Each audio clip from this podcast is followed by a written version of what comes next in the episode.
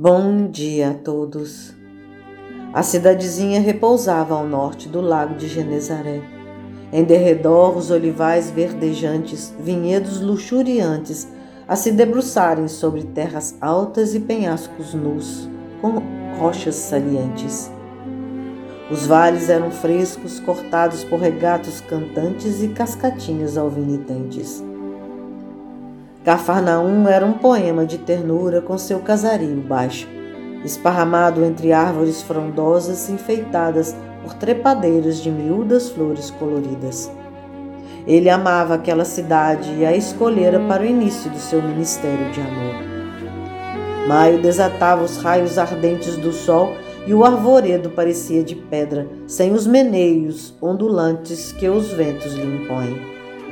Desde a véspera, a notícia correra de boca em boca, atraindo curiosos e sofredores dos arredores. Embora impusesse silêncio ao leproso que curara e rogasse à sogra de Pedro para nada dizer do que lhe acontecera, o silêncio era quase impossível. Os olhos da necessidade e do sofrimento espiam na penumbra as mais débeis flamas da esperança e atiram os aflitos na sua direção. Doava o seu amor àquelas populações ribeirinhas com arrebatamento, pois que ali também reencontrava o amor nos corações simples e ingênuos das gentes.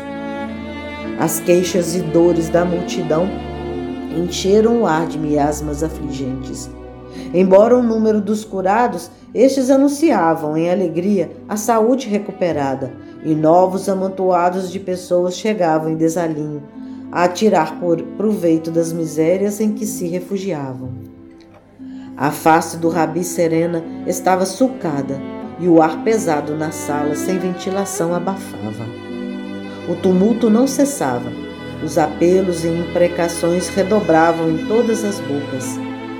De pé à porta, Simão deixava-se arrastar por indizível felicidade. Atrás, no quintal do lar, que se alongava até a praia, estava o mar que ele muito amava. À frente, no meio da multidão, ele, o Mestre, estava curando e consolando as aflições da terra, como embaixador dos céus. E intimamente agradecia a Deus por ter sido escolhido a sua casa, por ter sido chamado ao seu rebanho.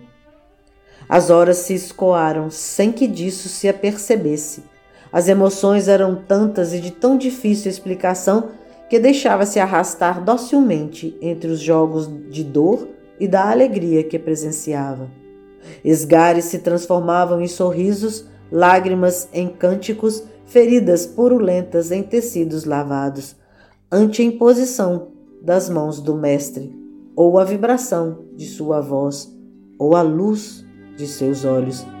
Em Israel jamais se presenciava acontecimento parecido. Os espíritos imundos fugiam e a dor perdia a voz ante a ordem dele. Os olhos de Simão Pedro, faiscantes, se encontraram com os olhos do Mestre. Teve por momentos a impressão de que ele lhe pedia auxílio.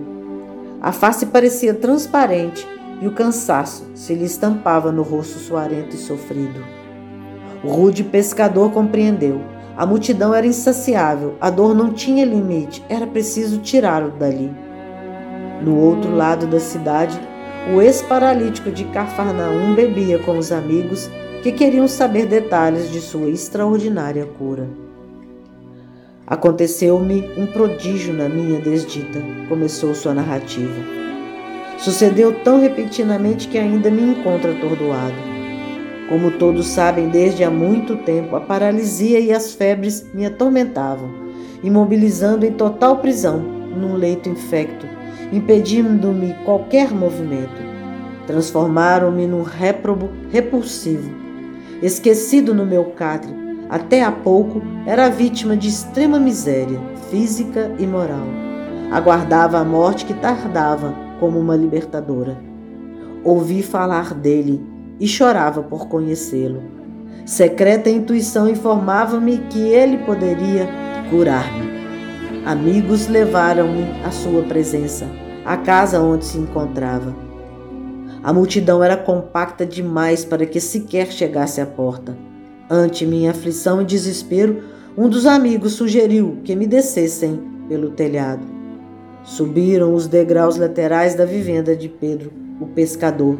Arrebentaram os adobes, rasgando nervosamente as esteiras e os ramos de palmeiras entre uma e outra trave de segurança, até conseguirem uma abertura suficiente para passar a minha enxerga, descendo-me eh, por ela atado a cordas até ele. A sala apinhada abriu pequeno espaço e, como se ele me esperasse, fitou-me demoradamente, em silêncio, examinando a minha ruína orgânica.